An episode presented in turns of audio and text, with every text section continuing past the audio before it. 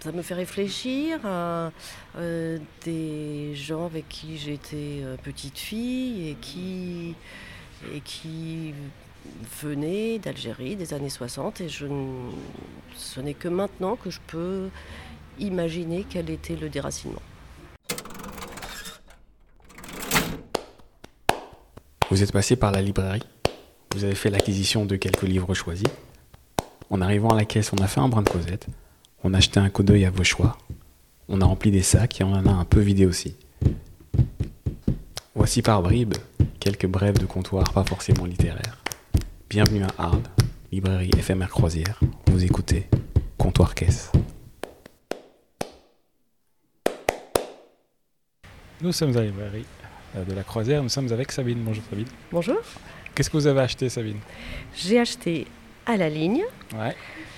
pour mon ami qui a vu le temps des écrivains et qui n'a pas remarqué que Christophe Pontus avait un langage euh, un petit peu décalé par rapport à celui des écrivains. Donc euh, voilà, elle va le lire. Mhm. Ouais. Je vais lui demander de le lire. Ok. Et puis Anima, parce que Wajdi Mohamed Awad, ça fait longtemps, parce que euh, ce qu'il a dit sur le confinement, et j'ai vu ses pièces de théâtre, un certain nombre, Mhm. et très peu lu ses ouvrages. Vous êtes d'Arles. Non, Vous êtes d'où de Paris Hypercentre, Paris hypercentre. Donc vous êtes ici en long week-end. en long week-end. Oui. Voilà. Ça vous plaît pour l'instant Vous vous Mais, amusez bien mais c'est énorme. J'ai- J'étais déjà venue à Arles de nombreuses fois, et là, Mhm. c'est tellement riche. Mhm. On revient dans deux jours.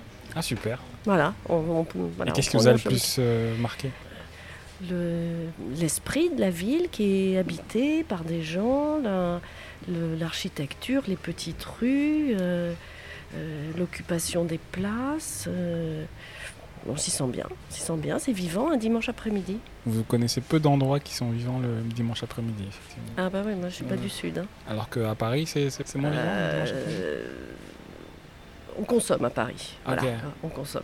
Ok. Voilà. Et vous, vous consommez de la littérature à Arles. À Arles. Ouais. Vous êtes quel genre de lectrice Épisodique. Oui. Épisodique, ouais.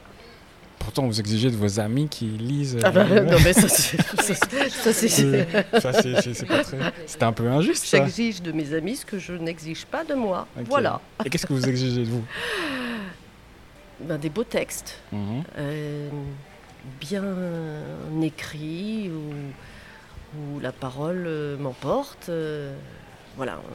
Peu importe euh, l'histoire, peu importe le narratif. Une belle écriture. Belle écriture. Et est-ce que vous pouvez nous conseiller un bouquin qui vous a emporté qui m'a emporté. Ben, je vais penser au dernier que je viens de lire, euh, avec beaucoup de retard. C'est une euh, la fresque euh, qu'a écrit euh, Alice de Nitzer, L'art de perdre, Mhm. parce qu'elle m'a elle m'a touchée dans ce dans ce qu'elle raconte sur euh, un exil tue Mhm. et c'est ces différentes euh, histoires générationnelles. Ça, C'est parce que ça vous a touché, parce que ça résonne euh, en vous, Parce que ça peut-être ou- résonne, parce que ça, ça me fait réfléchir à euh, des gens avec qui j'étais euh, petite fille et qui, et qui venaient d'Algérie des années 60 et je, n- ce n'est que maintenant que je peux imaginer quel était le déracinement. Ça vous renvoie à des, quoi, des moments ratés À des Peut-être, hein, discussions ouais. peut-être. Mhm. Oui. Voilà. Donc vous voyez, je, je prends du temps pour lire des livres. hein. Bah, vous avez De bien Nitzer, raison. euh, C'était pas, c'était pas hier qu'elle a C'est sorti pas- son. c'est pas une course, hein. Voilà. C'est pas une course, hein. Il n'y a pas de raison. Mais c'est chouette. Vous avez envie encore dire- de dire autre chose Non. Non Voilà, ce fut bien agréable. Merci beaucoup. Merci à vous.